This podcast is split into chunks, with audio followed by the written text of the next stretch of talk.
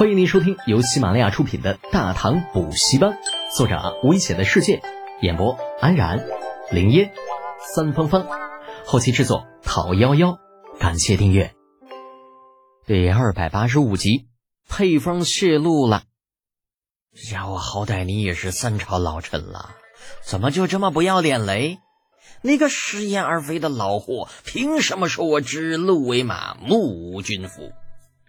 宋国公萧雨也是个暴脾气，别看今年已经五十多岁了，身手却一点也不比二三十岁的小年轻差。啊，当下就扯过陈叔达，怒道：“姓陈的，你说哪个目无君府？你说哪个冤枉你呀？”这俩老货身份不相上下，都是三朝老臣、皇子出身。南朝时，这萧雨是梁国皇子，陈叔达是陈国皇子。隋朝时，萧雨是内史侍郎，陈叔达是内史舍人。大唐时，萧雨是宋国公，陈叔达是江国公。那故而这俩老货呀，看着彼此都很不顺眼。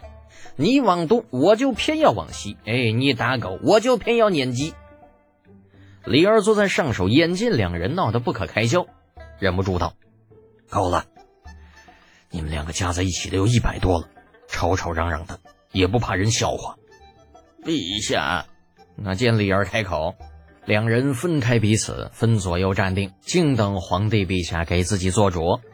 李儿同志也很为难呐，这大过年的，原本他是不想发飙的，奈何这俩老汉太不给自己面子了，狠了狠心。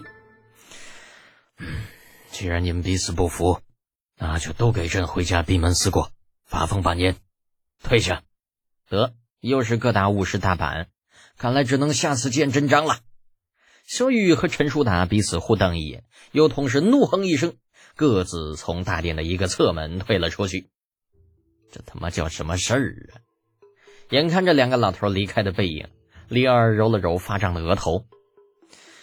嗯，好了，既然刚刚江国公提解除收购蝗虫的禁令，李卫公啊，你家便继续收购吧。诺，李靖看了一出好戏，心情不错，出班唱了个诺，又退了回去。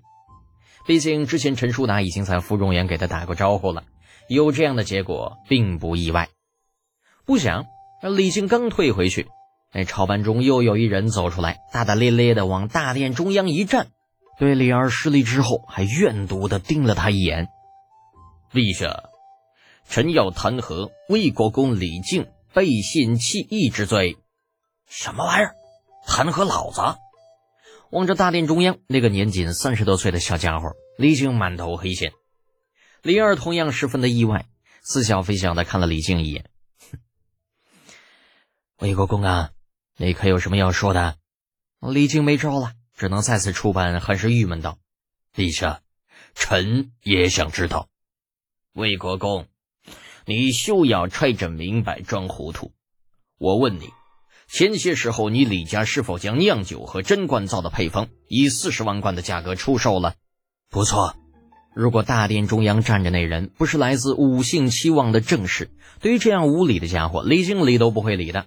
好歹他也是堂堂国公，被人指着鼻子质问，那说出去怕是脸都丢尽了呀。好，你承认就好。殿中那人见李靖点头，冷冷一笑：“哼，那么现在这两种配方泄露的长安城到处都是，不知魏国公作何解释啊？”“什么？配方泄露了？天哪，那可是二十多万贯呢！这若是泄露，岂不是变得一文不值？嗯，一文不值倒是不至于，无非就是赚多赚少而已。”前段时间李浩卖配方的事情闹得可谓是满城风雨，长安城无人不知，无人不晓。这现在乍一听说配方泄露，立刻有人交头接耳议论起来。李靖听着下面的议论，洒然一笑，幸灾乐祸道：“你这话说的新鲜，配方泄露了，跟本宫有何干系啊？啊，当初啊，两个配方被李浩以二十万贯一份卖出去的时候，李靖不知心疼成什么样子。”现在听说配方泄露了，怎么可能不幸灾乐祸嘛？你，你敢说这跟你家没有关系？这店中那人被问的哑火，好半晌才恨狠狠的问道：“李靖道，当然没有关系。这种损人不利己的事情，我李家还不屑出手。胡说！弹劾李靖的也是个狠角色，面对堂堂国公依然不惧，厉声喝道：“那配方在你李家的时候不泄露，在交易的时候不泄露，偏生到了我们手里便泄露了，这不是你李家干的，又是谁干的？”呃，俺老程说句公道话。啊，程咬金见吵得热闹，摆出一副老成持重的模样。其实啊。这配方泄露吧，那说起来你们双方都有可能，未必就一定是李靖老儿泄露的嘛。罗国公是什么意思？难道要替魏国公背书不成？背书？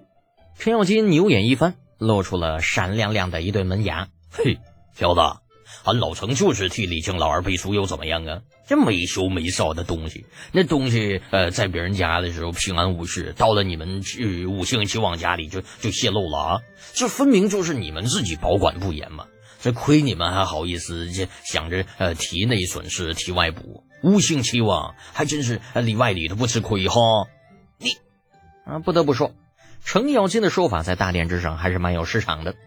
这主要还是跟李靖的为人有关，只要熟悉李靖为人的都知道。人李靖不是这样的小人，啊，只是李靖不是这样的小人，他家那个儿子那可就未必了。熟知此事首尾的李二看着大殿中彷徨无助的小家伙，咳了一声，止住了众人议论和猜测的声音，沉声道：“此等小事，回头交右司处置便可。今日乃大朝，休要讨论这种没有名堂的东西。”诺，臣等遵旨。除去五姓七王的代言人啊，朝堂上大部分人全都躬身领命。大殿之上，那人有一肚子委屈要说，奈何李二已经开口，只能咬牙忍住辩解之言，盯着李靖看了一会儿，啊，转身退了下去。身为五姓正室之人，他知道自己这几大家族啊，此次怕是亏大了。四十万贯买来的配方，眼下就差没贴在长安万年两县的公告牌上了。所以估计要不了多久，各式各样的蒸酒和蒸罐灶就会卖得满世界都是，而且价格绝皮也不会太贵。当然了，四十万贯对于他们这些豪门来说根本就算不了什么啊，没了也就没了。可问题是武姓丢不起那个脸呢？想着那些个不劳而获的家伙，利用自己等人费尽心力才买来的配方大赚特赚，五姓中任何一家都是无法接受的。想到交易那天，李浩脸上那若有若无的笑意，再联系此人睚眦必报的性格，几乎成为所有人笑柄的无姓之人，恨不能掐死他。